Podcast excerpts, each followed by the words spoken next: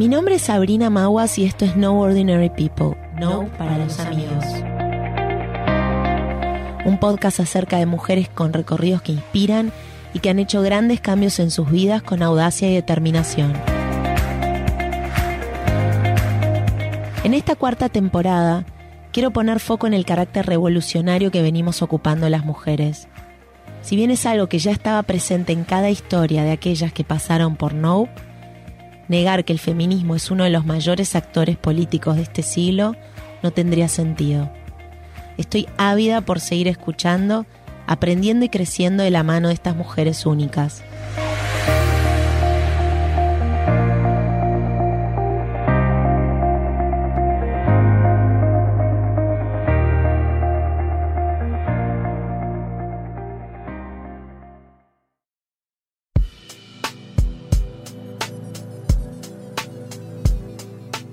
Vero es instructora certificada de mindfulness y una apasionada por el crecimiento personal propio y de sus cientos de alumnos a los que entrena para que desplieguen todo su potencial, reduzcan sus niveles de estrés y ansiedad y sean capaces de desplegar su mejor versión en su día a día. Pero millón de gracias por estar acá. Es un montón todo eso. Primero, gracias, Sabri, por convocarme. Me encanta. Es un placer. Esta idea de, de compartir y también rebobinar en lo que es mi, proceso. Espero que les sirva a los Seguro, oyentes. Nos va a servir a todos.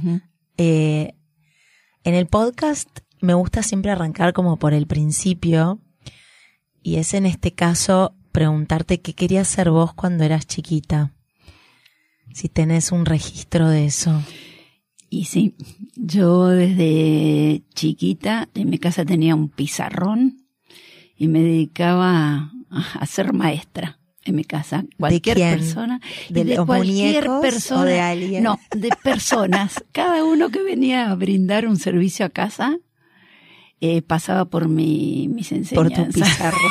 por mi pizarrón, se sentaban ahí y les enseñaba, ya fuera lo que sea. Eh, es increíble, pero después no estudié. Vos sabés que no estudié docencia porque me sale naturalmente. Es algo que Vos arrancaste, bueno, eh, ahí dabas clase. ¿Y ahí qué fue, lo, qué fue lo primero que hiciste cuando terminaste la escuela? Y lo primero que hice, bueno, viste cuando te haces esos tests, tests vocacionales, Vocacionales. qué sé yo, y me salió que era buena en matemática y pa pa pa. Y yo venía de un colegio bilingüe, estricto, estructurado. Fuiste al Y Northlands. yo fui a Northlands, en la época que eran solo señoritas. Eh, Sí, y entonces, nada, estudié computación. Que era, bueno, pa- para la época una visionaria Eh, sí, absoluta. o sea que no había contacto con ninguna computadora cuando yo estudié. Hacías programación, Eh, sí, programación, sí, terminé. ¿Eh? coding. Pero- eh, sí, pero no, no, no, después no ejercí, porque no era lo mío. claro. Y al mismo tiempo, mientras estudiaba, me convocaron de dos colegios bilingües eh, a dar clases. Y así, nada, sin ninguna preparación, me metí al frente de aulas.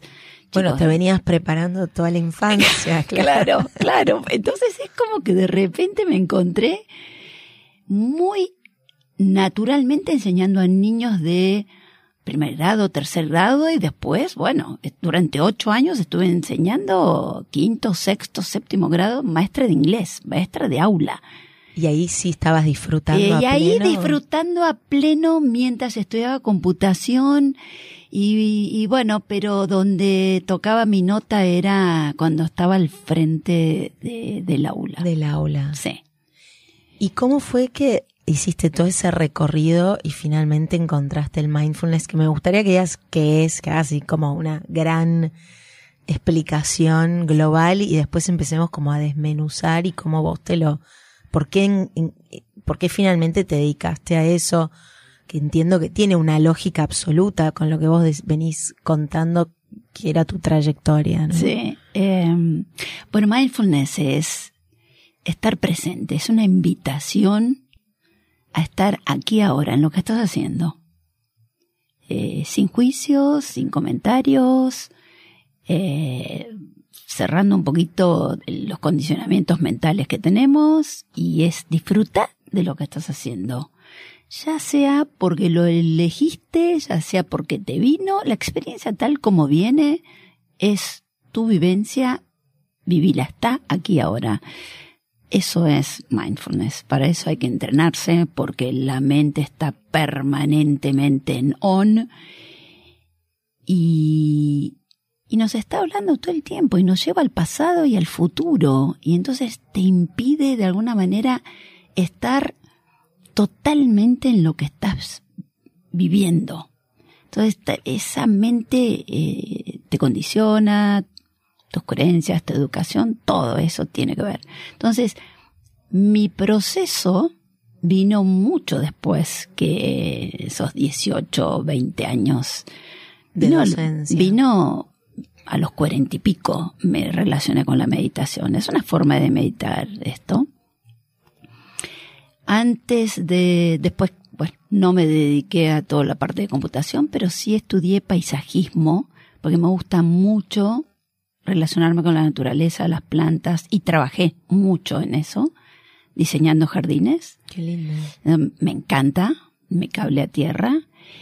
Y de repente hizo, hice unos cursos de coaching ontológico, eh, en los cuales me encontraba una persona, una señora mayor budista, y así de la nada, mi background no tiene que ver con el budismo, yo soy de origen griego, mi eh, religión es ortodoxa griega, nada que ver, ni que tenía idea de lo que era el budismo, ni la meditación. Me dice, ¿por qué no venís a un retiro de cinco días de meditación y silencio? Que viene un lama recontra reconocido, top. Y yo me embarqué en esa sin saber nada. Y fui. Y eran periodos de, de meditación de 45 minutos, o sea... Nunca habías meditado antes de eso. Nunca había meditado cuando llegué con mi bolso para instalarme en ese lugar. Le dije a la que me atendió, le digo, mira, no tengo idea de lo que es esto, por favor decime un poquito, dame algún tip de qué hago cuando De se sientan todos, claro, cuando me- se ponen todos a meditar. Y ella me dijo, tranquila, vos adoptá la postura que Toma el resto. Toma el resto y, y nada, presta atención a tu respiración y anda contando hasta siete y volvé otra vez ciclos de a siete. Lo único que me dijo. Vos ahí tenías 40. Yo ahí tenía cuarenta y pico, mm, cuarenta y tres, era el 2003. Ok, tus hijos ya estaban más o menos grandes. Mis hijos, sí. Yo me casé en el 82, mis hijos estaban o grandes. sea que le dijiste a tus hijos chicos, No, chao. a tu marido, chao. Chao, se quedan, se quedan, yo me voy. cinco Me voy, días, pero me voy. era una experiencia totalmente atípica para mí. eh, nada que ver con mi entorno, nada que ver de dónde vengo. Y me encantó. Y dije, ajá. Eso, eso Fue era aha eh, moment. aha moment. y dije, esto me gusta. Y ahí fue eh, donde me empecé a adentrar. Ahora esta señora que te había invitado, ¿la conociste en los cursos de coaching ontológico? Sí. Ok, ¿Sí? No, no la conocía de antes, confié en ella, ella por supuesto budista, claro. pero confié en ella por lo que veía en ella. Ahora, el budismo y el mindfulness no es que están relacionados directamente. Vos arrancaste ahí la meditación y cómo fue que después dijiste, ok, esta es la mía, voy por el mindfulness. Ahí empecé con la, la meditación de tibetana, digamos. Sí. Eh, Y lo empezaste a hacer en tu casa cuando y, em, volviste. Sí, ahí seguí, seguí, seguí y, y después, bueno, hice otros cursos que también tenían que ver con la introspección y, entonces me empecé a adentrar, hice varios retiros, eh, porque ahí es donde me siento que me aíslo y, y que tengo la posibilidad de irme para adentro y te, te vas descubriendo y esa quietud y ese silencio a mí me gusta siempre de chica mi habitación estuvo un poquito más alejada de donde era la habitación de mis padres y de mi hermana y tenía mi baño y es como que ese mundo aparte me gustaba entonces es como que el silencio me atrae. Y, y, y después una cosa lleva a la otra y empecé a adentrarme en lo que es aplicar esto en Occidente. Dije, yo soy muy occidental, o sea, no, no me considero oriental. Entonces dije, esto tiene que tener la forma de bajarlo para que la persona que vive en este país Claro. pueda llevarlo a cabo. Y empecé a tomar cursos y entrenamientos de Estados Unidos, que son popes en esto. Y entonces me adentré en el camino de mindfulness.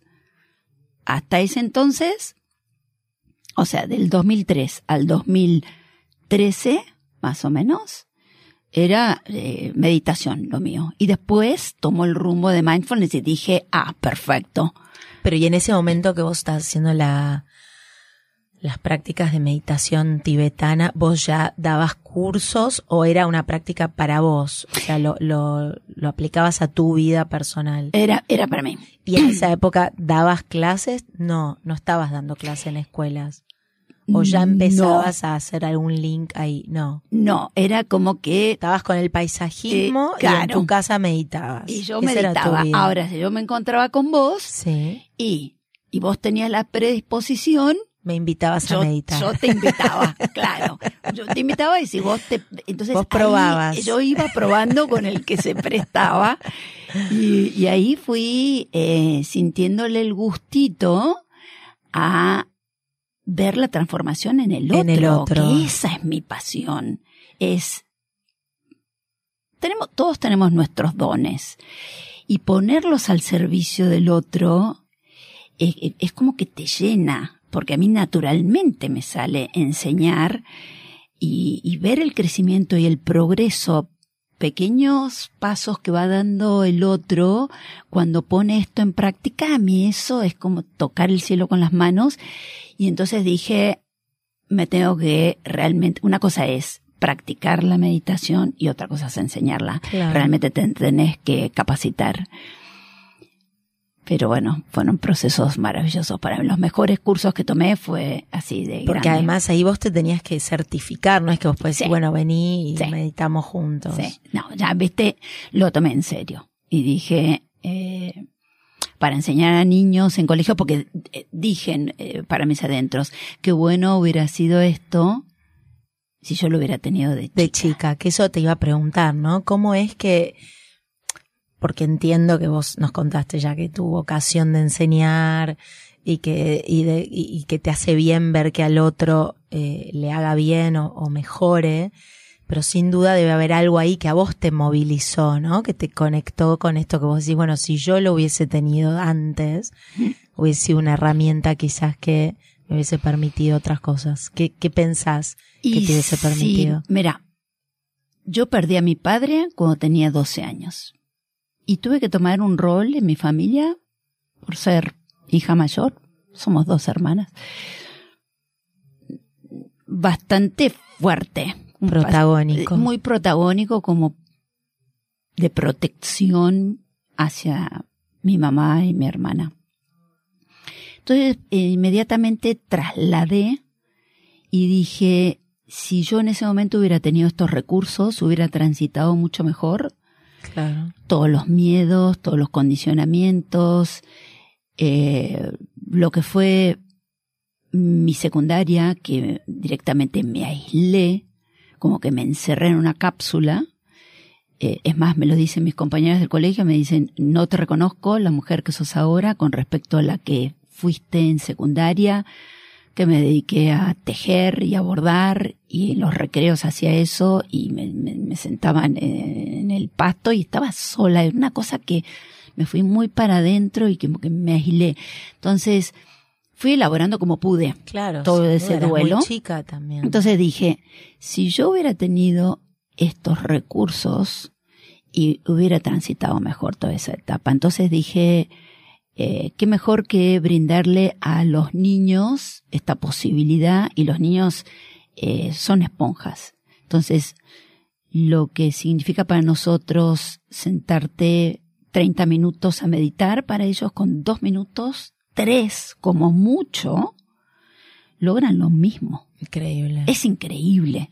Y el chico naturalmente se prende. Ahora, vos lo que haces es directamente ir a las escuelas y, y enseñarle a los niños o vas capacitando a los docentes. ¿Cómo, cómo funciona el sistema? Ambas cosas. Yo me capacité para enseñar, entrar y estar en contacto directamente en el aula con los chicos, que es lo que más me gusta, porque es como que vuelvo a esa Claro. etapa de cuando tenía veintipico y, enseñaba. Y entonces eh, ahí es donde el tiempo no pasa. Para mí estoy tocando mi nota absolutamente. Ese contacto con, con la miradita de cada uno, con cómo se concentra, cómo se prende eh, en la práctica cada uno de los chicos, con obstáculos, con lo que sea. Y también capacito docentes. Entonces es un trabajo paralelo. También le enseño a los docentes que primero lleven a cabo estas prácticas para su vida y después que las apliquen en el aula. Ahora me parece como espectacular eh, que por ahí cuando vos tenías 12 y hubieses necesitado claramente esto, no estaba disponible y que hoy las escuelas tengan, ¿no? Como esa permeabilidad que en ese momento por ahí, no sé, obviamente que había tibetanos meditando, no me cabe ninguna duda, eso está clarísimo, pero digo, que esa, que toda esa, como vos decías antes, ¿no? Que Occidente se le encontrara la manera de traducir lo que ya venía siendo Oriente hace tanto y ver cómo se aplica a las necesidades de, de, de los que somos hoy o de los niños o de adultos. Eh, me parece que es como interesante y, y, quería tu opinión desde ese lugar que bueno ya hace también varios años que lo venís haciendo si sentís que al principio era como algo más raro si cada vez más te convocan quiénes son los que te convocan hay como no sé las escuelas más cool y open mind laicas o medio que eso ya está generalizado y todas las escuelas han comprendido la importancia de una práctica como la del mindfulness Mira, yo me considero pionera. Cuando yo empecé, allá por el 2013, volví a mis bases, que era el Colegio Sworn de Belgrano, que es donde yo había enseñado. Y la que era directora en ese momento eh, era hermana de una compañera mía del colegio entonces como que yo tenía afinidad con ella. Divina, sí. me abrió la puerta. Cristina Gregorio, realmente le estoy infinitamente agradecida siempre. Y le dije, mira, tengo esto. Nadie, ni remotamente, había incorporado estas prácticas en los colegios, en los colegios bilingües de ninguna manera. Me miró, me dice, me parece piola, habla con la dueña, la dueña, una persona abierta, eh, le interesó y empecé como una actividad extracurricular con los chicos que tenían algún tipo de problema de hiperactividad y falta de atención y bla, bla, bla. Y entonces es como que empezamos con algo así y cuando empezaron a ver que había resultados que les servían a las docentes que tenían estos chicos, y entonces me dijeron, bueno, listo, vamos para adelante a aplicar esto generalizado, ¿no? Funcionó. Empezaron a convocarme de otros colegios, pero tengo que decir que eh, no han sido los colegios de primera línea. Los que se han animado primero. Los que se han animado son los colegios, eh, sí, bilingües, eh, pero no me gusta hacer diferencias, pero no son los colegios top, los que diríamos los más exigentes, no son los que incorporan este tipo de prácticas. Esos colegios priorizan lo que es la capacitación, o sea, todo lo que es académico. Pero si no trabajamos este tipo de habilidades, es como que nos quedamos a mitad de camino. Eso Hoy en quiero día, que expliques. eh, o sea, ¿cómo sí. es que esto, más allá, porque bueno, si uno está, uno como adulto o uno angustiado o uno, un niño como lo que contaste te pasó a vos, que pierde un papá una mamá, ahí hay un conflicto muy evidente y muy aparente. Pero ¿cómo es que en una vida aparentemente normal el mindfulness, la práctica del mindfulness, igual suma, ¿no? O sea, en, en, en qué aspectos eso potencia el resto de los ámbitos de la vida de un niño o un adulto.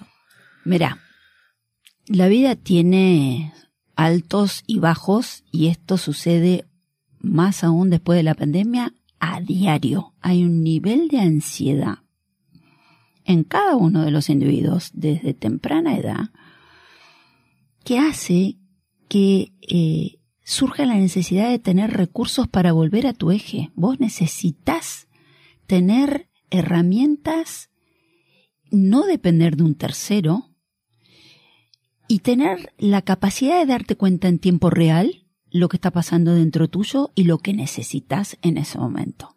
Eso te lo da esta práctica.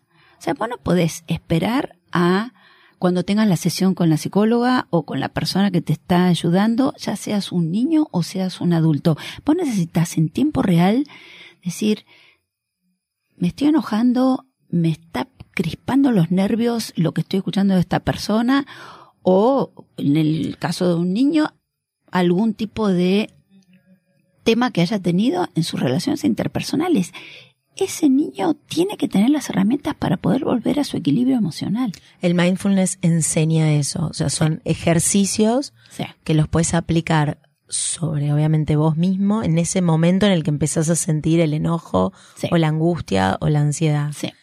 Exactamente. Vos tenés, a través de la práctica consistente, eh, vas logrando esa destreza que es innata, eh, pero como que la tenés que recordar, eso de, ok, estoy en tiempo presente, entonces tomo conciencia de mi respiración, de mis pensamientos, de mis emociones, lo que está sintiendo mi cuerpo, que de otra manera no sos consciente, entonces eso te lo da la práctica. Entonces vos en tiempo real decís, che, estoy sintiendo una opresión en el pecho, siento una pata de elefante, me estoy entonces, eso hace que te des cuenta que, ah, cuando yo siento ese tipo de cosas, aparece el impulso, la mala contestación, eh, el enojo u otras emociones aflictivas. Entonces ahí es como que te conectas con lo que vos sabés que es un recurso válido para vos, que puede ser me conecto con la respiración,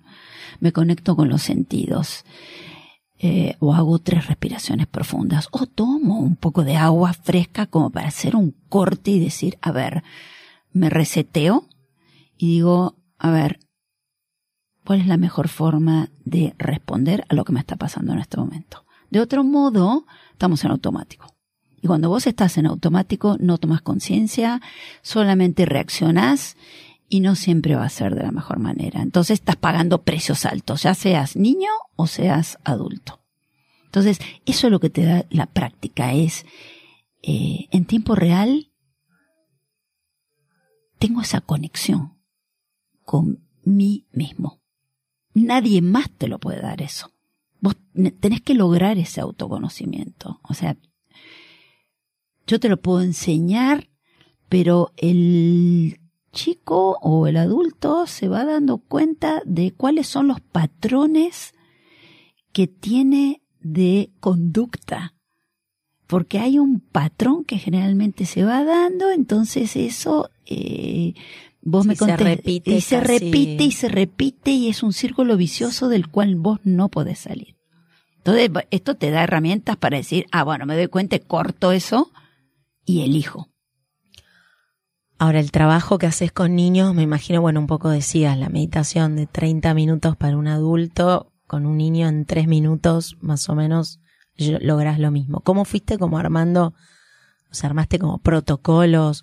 ¿Cómo encarás eh, cada situación? Con los nenes ya tenés como armado por, por edades. Después sé que haces, porque tomé curso. Eh, no, no es casual que estés acá. Me padeciste. no, no, es un, pero es todo lo que venís diciendo lo vengo asintiendo con la cabeza, nadie me ve, solo vos, pero porque es cierto, es esa, el, el, la, el ejercicio, la repetición de, eh, de, de este nuevo hábito que uno incorpora, que es decir, a ver, espera, ¿qué me está pasando? Porque en realidad lo otro uno lo repite sin registrar. Hasta que un día empezás o a meditar o a decir, che, como vos decís, ¿a dónde sentís? ¿Es la opresión en el pecho? ¿Es la opresión en la panza? ¿No? Es como esa, ese nuevo hábito de registrar te genera el nuevo hábito de entonces tener más control Sí. sobre tus acciones, que es maravilloso. Sí, yo no utilizo la palabra control, me No, gusta bueno, sí. elegir, decir, bueno, tenés mayor elección sobre cómo te vas a conducir. Con los chicos, eh, yo adopté un manual. El curso que tomé de Estados Unidos mm, me dio un manual y es progresivo el trabajo, es un trabajito de hormiga. Da igual, o sea, en- hay una edad mínima para empezar. Mi No. edad, yo creo que, no sé si hay una edad mínima, pero yo me siento cómoda enseñando a partir de los cuatro años. Qué amor. Porque antes es como que el chico todavía no registra, em, ¿cómo te puedo decir? Lo que le Eh, pasa. eh, no, eh, eh, eh, no tiene em, em, el hábito de, de acatar órdenes, por decir algo. Claro. Entonces, eh, yo necesito un poquito que haya... eh, Que te den bola. eh, eh, claro, Esa, esa es la palabra, que me den bola. Entonces, a los tres años eh, le llamó la atención no sé qué miguita en el piso y el, el chico se me fue. Claro. Y a los cuatro años, entonces, me gusta mucho eh, enseñar en el ámbito escolar, porque ahí es donde el chico eh, como que tiene la consigna de que, bueno, tenemos que prestar atención Sí, a la está maestra. presente, Eh, eh, claro. y entonces me, me toman como maestra y entonces como que logro el consenso. Pero a partir de los cuatro años, yo he visto maravillas. Y lo haces grupal. Sí, grupal. Grupal, ¿Y cuántas horas por semana sería ideal, ponele? eh, en los colegios, Sí. y yo entraba dos veces por semana. Eran, mis clases duran entre 15 y 20 minutos. Yo ahí logro eh, incorporar un tema y una práctica y un ejercicio. Me voy y quedó eso, eh, o sea, vos fíjate en qué periodo corto de tiempo Sí. el chico logra un tema, el que sea atención a la respiración, atención a los pensamientos, eh, atención a las sensaciones del cuerpo, hacer un escaneo. El chico aprende en esos 20 minutos. Es increíble. Me hiciste acordar que, bueno, de hecho nosotras nos conocimos. No, no, no. Bueno, sí, si, nos, si nos conocimos ahí eh, y haciendo el proyecto juntas de Manual para Niños Inquietos, que es un podcast divino de Spotify eh, que hicimos con la gente de Sense of Wonder, que era Mindfulness para niños de entre 8 y 12 años. Eh, vos fuiste nuestra asesora justamente en Mindfulness y al- alrededor de eso se armaron los guiones, en las que no hay un niño protagonista y una instructora de Mindfulness que lo acompaña las distintas. Son 12 episodios que fueron básicamente eh, los, los que vos ibas marcando como, como hitos.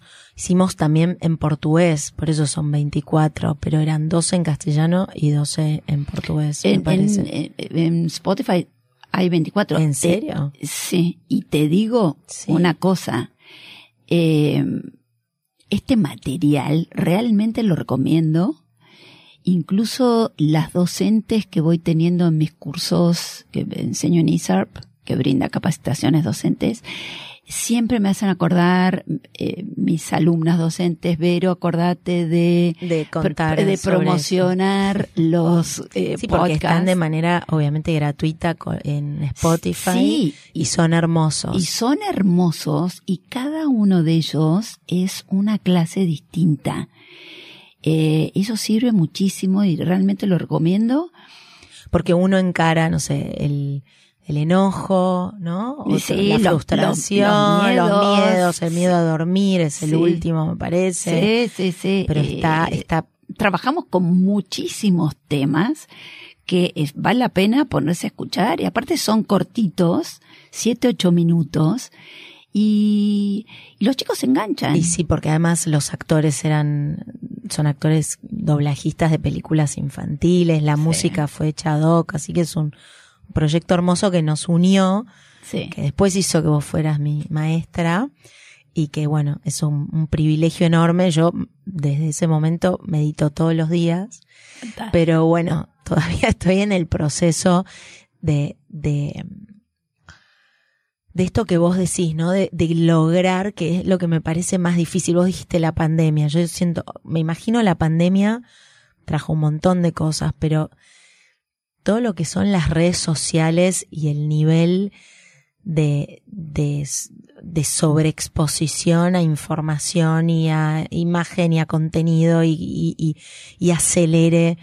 ¿Cómo es? Digo, es más desafiante hoy, ponele, que una persona, un adulto logre parar y vivir el momento presente de lo que era cuando vos arrancaste, ponele, hace 20 años con esto? Sí, yo creo que sí. Yo creo que sí porque ahora tenemos muchos más estímulos y en mis clases con adultos siempre les digo hasta qué hora estás con el teléfono o con los dispositivos.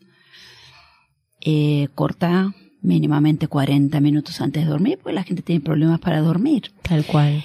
Entonces se ha vuelto una adicción que no siempre cubre una necesidad. Entonces vengo, por ejemplo, viajando en el colectivo o en el tren y veo que la gente lo único que hace es deslizar el dedo por la pantalla del teléfono sin involucrarse con algo específico y es una cosa que eh, de alguna manera te va, a veces digo, enervando y no te das cuenta y y tenés que ser muy consciente para salir de eso. Y es como al, es, es interesante lo que vos decís, porque es enerva sin que uno lo perciba y mucha gente incluso creo que mira el teléfono así como sin prestar atención a algo específico creyendo que en realidad se está relajando. Sí, ¿no? Como sí, para alienarse, sí, ponele, sí. de un estrés de, de- del, del trabajo, de, de la casa, algo concreto que pasó y dice,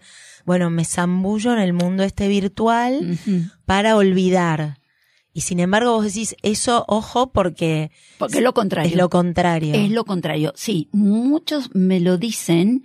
Me dicen, yo necesito desenchufarme un poco, me meto con el teléfono. Tenés que tener en cuenta que el teléfono tiene todos esos destellos de eh, luminosos y de distintos colores porque justamente lo que quiere es atrapar tu atención y hay mucha competencia. Entonces, eh, Sí, todo, el tema de los SEOs, las palabras, los buscadores, los algoritmos, Eh, te va tirando. te va tirando porque lo que quiere es tu atención.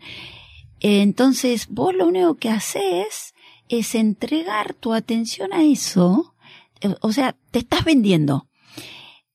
Para cuando levantaste la cabeza, si eh, es como que te perdiste lo que estaba pasando a tu alrededor astronómicamente.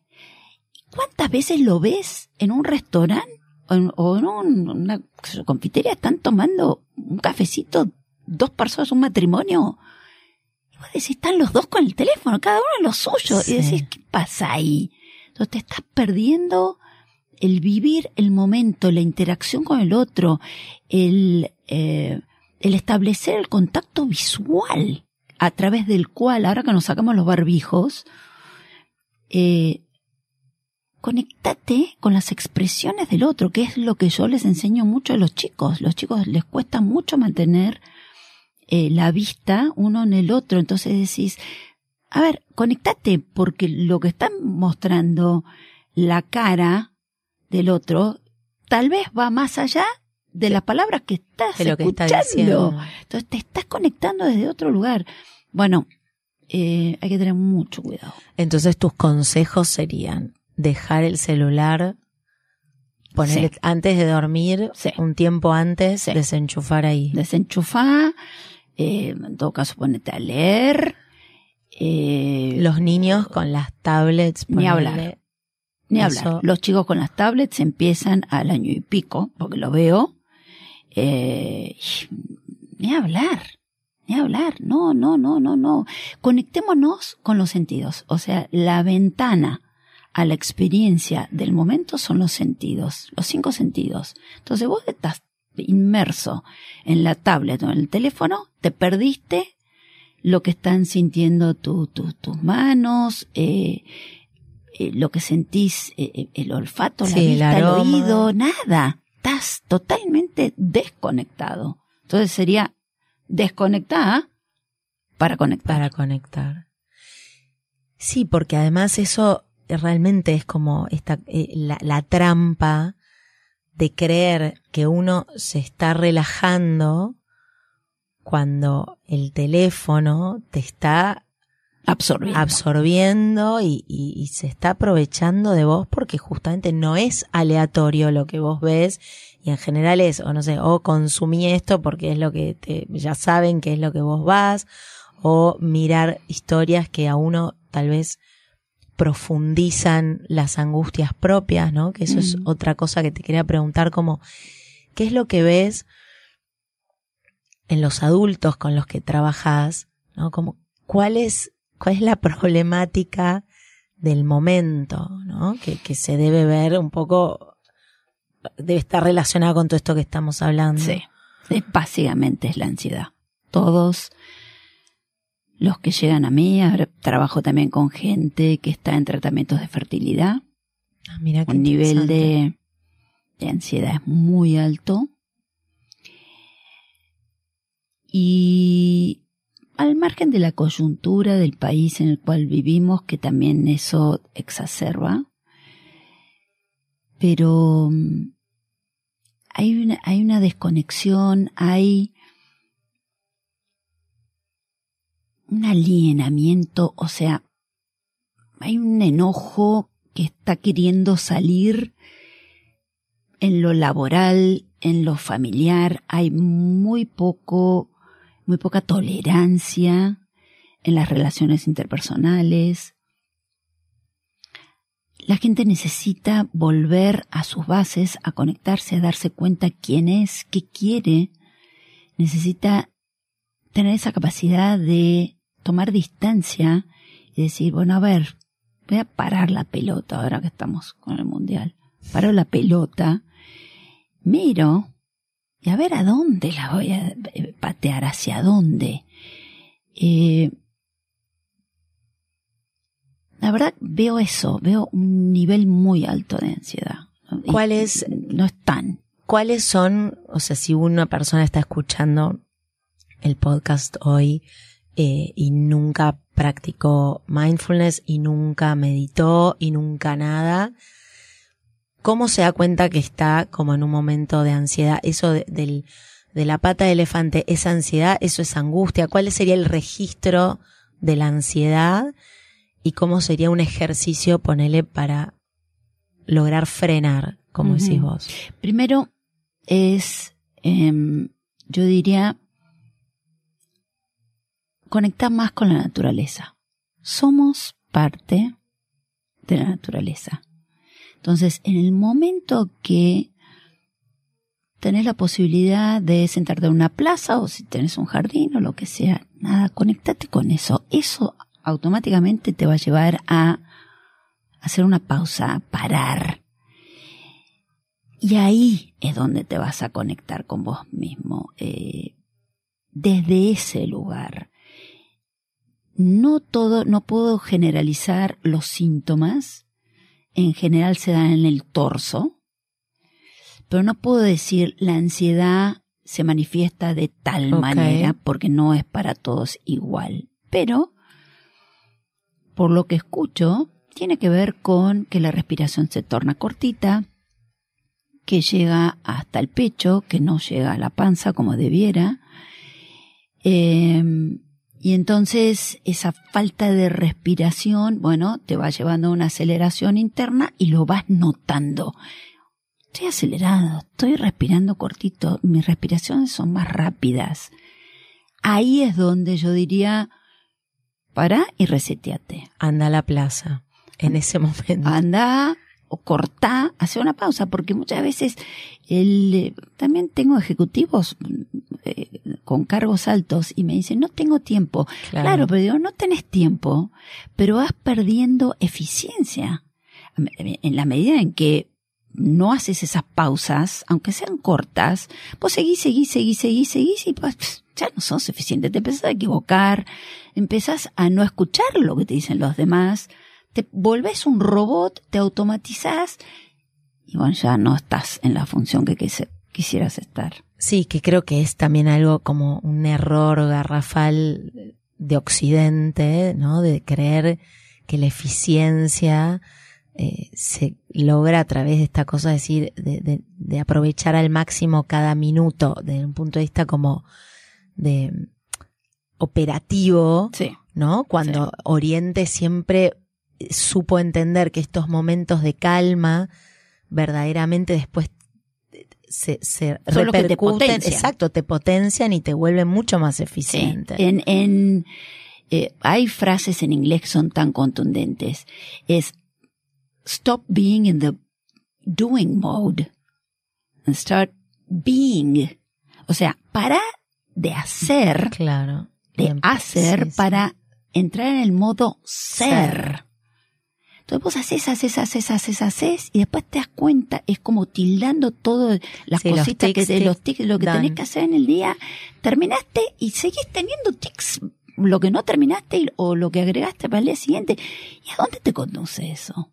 Entonces terminó el año, haces un balance y te quedaron un montón de cosas en el tintero, o sea, de lo que son tus pasiones, para qué estás acá en esta vida, cuál es tu, tu anhelo como, como, como ser humano. O sea, no nos conectamos con eso.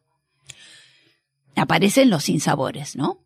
Cuando no te conectaste con eso, aparece el, el sinsabor y eso te lleva al sinsentido. Y ahí, ¿qué aconsejas vos? Ponele, la persona que de repente no tiene esos ataques de ansiedad, pero sí se da cuenta que no está haciendo cosas que le gustarían hacer o ha dejado de hacer cosas que le generaban mucho placer. Mm.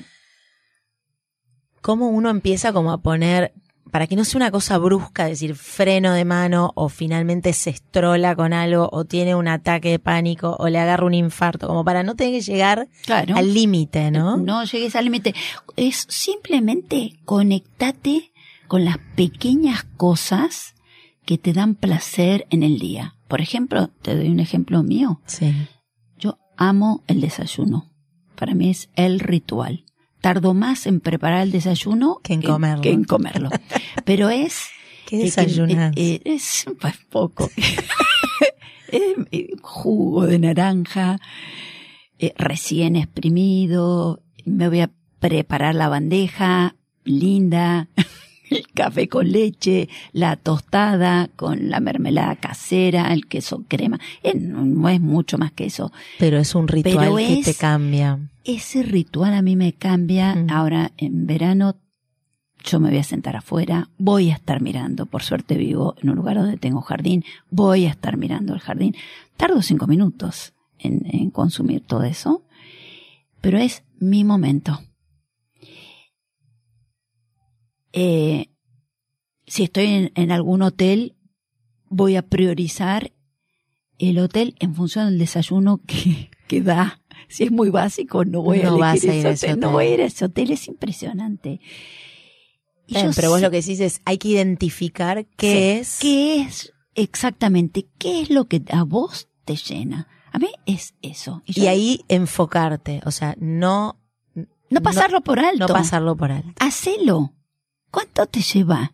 Entonces, hay eh, una caminata, qué sé yo, eh, yo necesito esa conexión con el, con el jardín. Entonces yo me levanto y así como estoy, con el pijama, salgo bajo el jardín, no me importa quién me ve.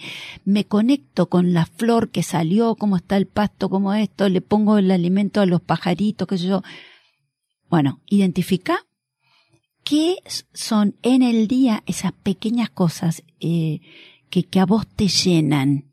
Una conversación con, con un amigo, eh, sentarte, a mí también soy muy de cafecito, por ahí eh, me encanta sentarme a tomar un cafecito en un lugar lindo, sola, a mirar la gente pasar.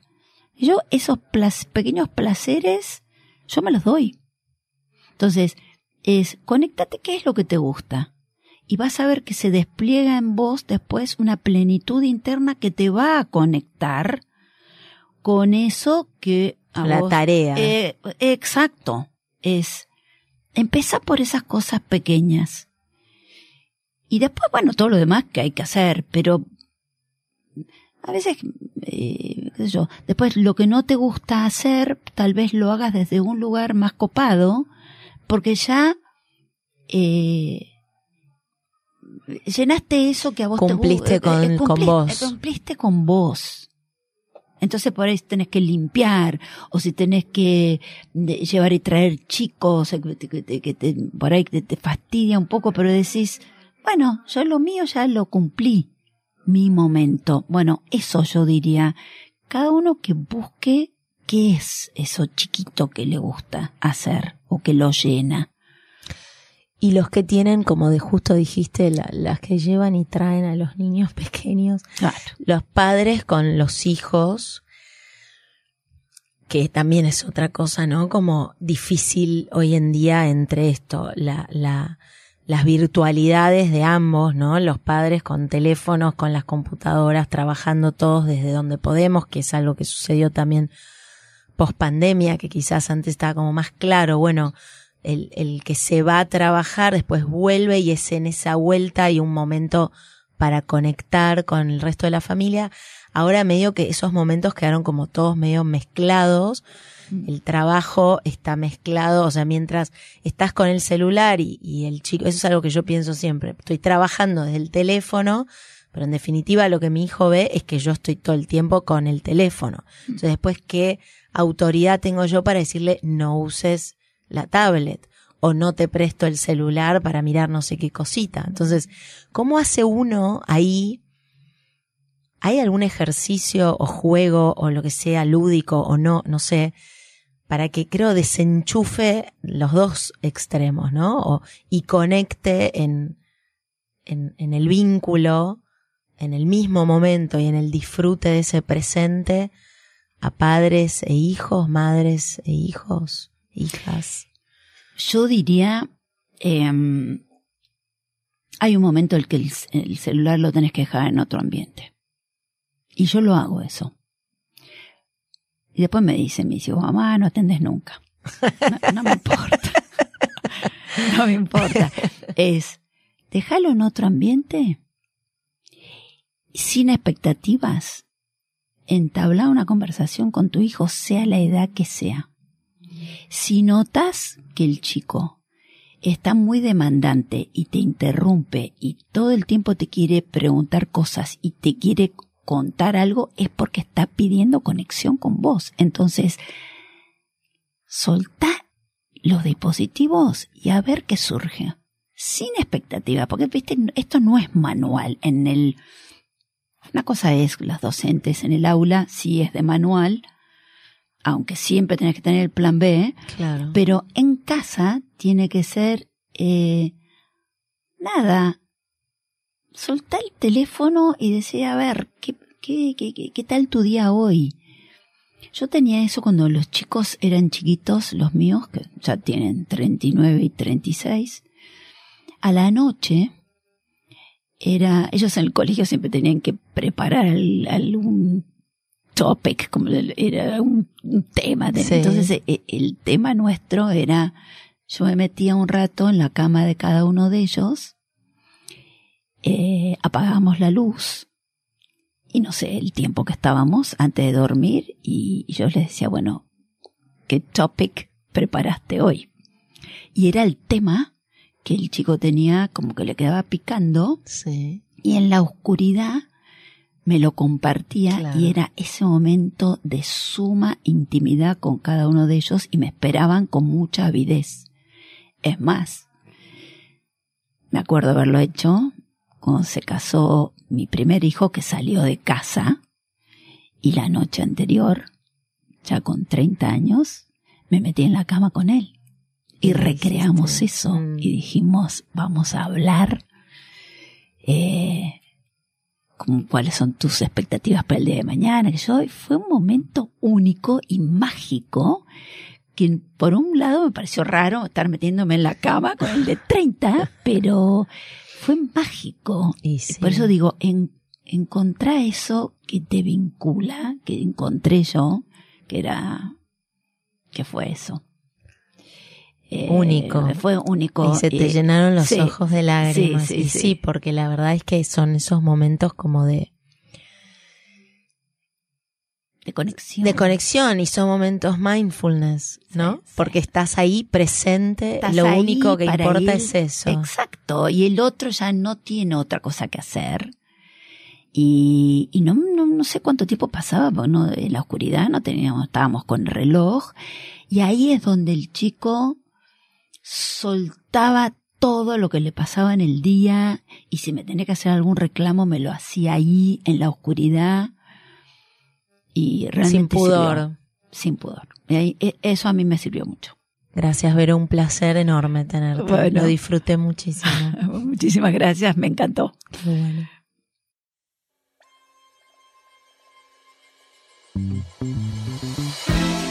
Si te gustó el episodio de hoy, por favor suscríbete en Apple Podcast o Spotify o en donde sea que escuches tus podcasts. No te olvides de calificarnos y, por qué no, hacer un review. Soy Sabrina Maguas y estuviste escuchando No Ordinary People.